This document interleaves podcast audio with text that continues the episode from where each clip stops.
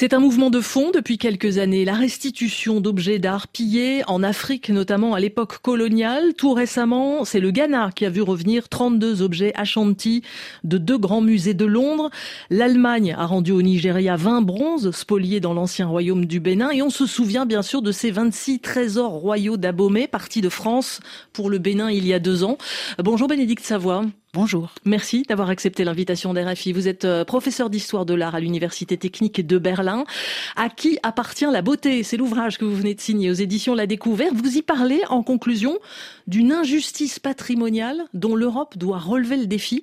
Qu'est-ce que ça signifie pour vous? Ça signifie que nous autres en Europe, nous nous sommes donné un droit au patrimoine. Il y a assez longtemps, on estime, et puis c'est noté dans les lois, que chacun a le droit de pouvoir être en contact avec sa propre histoire, avec les traces matérielles de son histoire. Pour nous, aller voir euh, un objet de Napoléon au musée des Invalides, par exemple. Et l'injustice patrimoniale, c'est d'empêcher d'autres à qui on a pris le patrimoine dans des circonstances de l'histoire violentes, souvent celles de la colonisation, de les empêcher, d'une certaine manière, d'accéder à leur propre histoire, à leur propre mémoire. Si vous voyez le buste de Nefertiti à Berlin, vous pouvez faire l'exercice mental d'imaginer son absence à Tel El Amarna, Alminia, en Égypte aujourd'hui.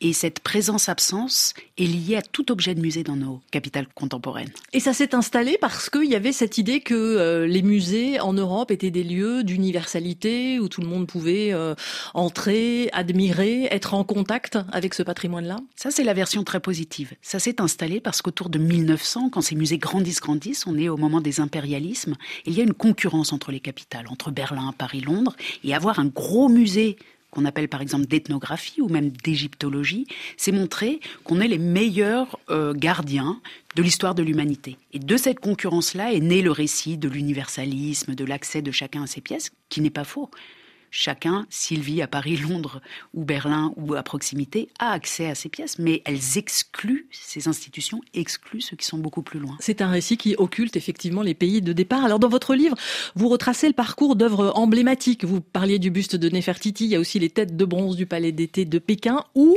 et je voudrais qu'on s'y arrête, la statue de la reine Bangwa du Cameroun. C'est une effigie en bois, aux lèvres rouges, avec un bras cassé qui a beaucoup voyagé. Elle s'est même retrouvée à New York dans le salon euh, d'Elena Rubinstein. C'est une histoire incroyable, racontez-nous. C'est une histoire incroyable et c'est une histoire de violence extrême. Elle a été prise au moment de la colonisation allemande avec 40 000 autres pièces qu'on trouve aujourd'hui dans les musées allemands. Tout le monde ignore que le Cameroun, son patrimoine culturel, est en Allemagne aujourd'hui. Et cette reine-là est venue avec d'autres pièces de cette région de l'ouest du Cameroun, venue à Berlin. Et puis les musées de Berlin étaient tellement, débordaient tellement de cette pratique d'acquisition violente euh, que dans les années 20, après avoir perdu leur colonie, ils ont commencé de vendre des pièces. C'est-à-dire, de toute façon, ils ne les montraient pas, ils ne les publiaient pas, donc ils en vendent. Et l'une d'elles, cette euh, reine qui est en fait une effigie d'ancêtre, qui est pas une belle chose, mais qui est une chose qui fait sens, sacré, sacré qui est inscrite dans des rituels.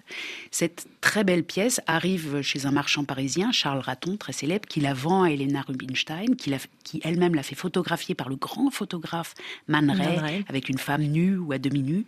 Et cette statue devient peut-être la statue la plus célèbre des arts du Cameroun.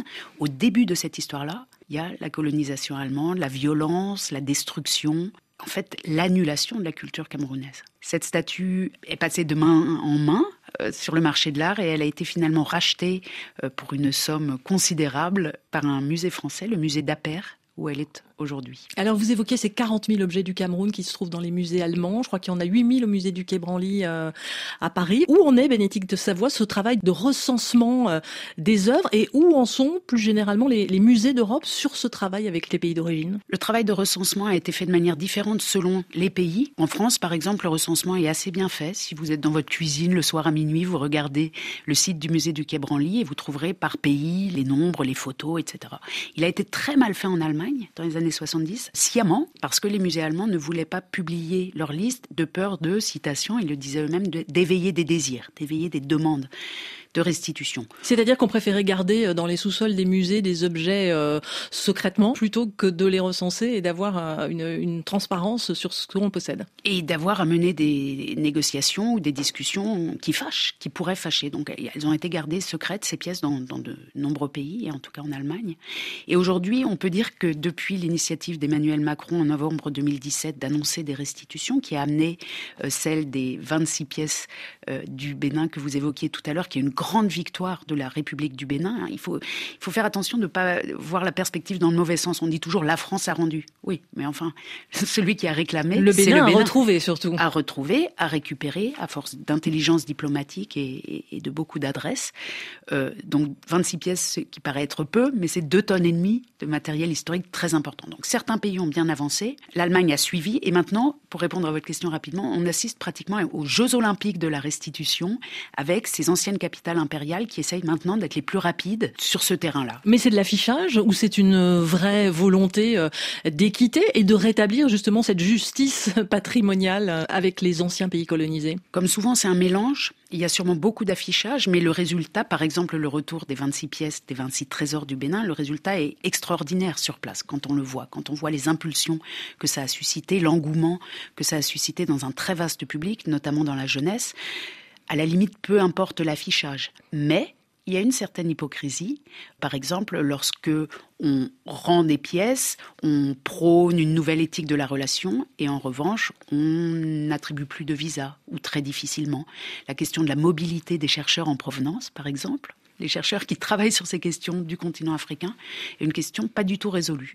Donc, on est entre les deux. En ce qui concerne la France, vous évoquiez donc les trésors d'Abomey. La prochaine étape, c'est quoi? On sait que l'Algérie, par exemple, voudrait récupérer le bâton de commandement de l'émir Abdelkader ou son Coran. Il y a bon espoir que ça se fasse? La France, par rapport à d'autres pays européens, a cette particularité que pour elle, à cause de la doctrine de l'inaliénabilité, pour elle, il faut une loi du Parlement, une loi de l'Assemblée nationale pour permettre des retours. Soit des lois d'espèces, c'est-à-dire à chaque retour, on fait une loi, ce qui dure très longtemps, soit une loi cadre, et cette loi cadre est en cours de préparation. Et on peut espérer qu'une fois qu'elle sera passée, et de nombreux pays africains attendent qu'elle passe en 2024, elle permettra des retours.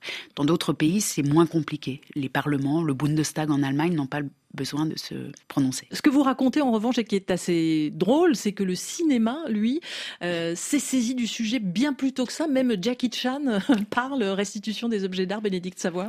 Jackie Chan, c'est en 2012. Euh, il parle des restitutions des pièces euh, pillées au palais d'été par l'armée britannique et l'armée française et qui se sont retrouvées en partie dans les collections d'Yves Saint-Laurent et de Pierre Berger. Mais même avant, dans les années 70, 71, 72, des films importants ont été euh, tournés qui ressortent maintenant. Et le prochain grand film sur le sujet arrivera en septembre.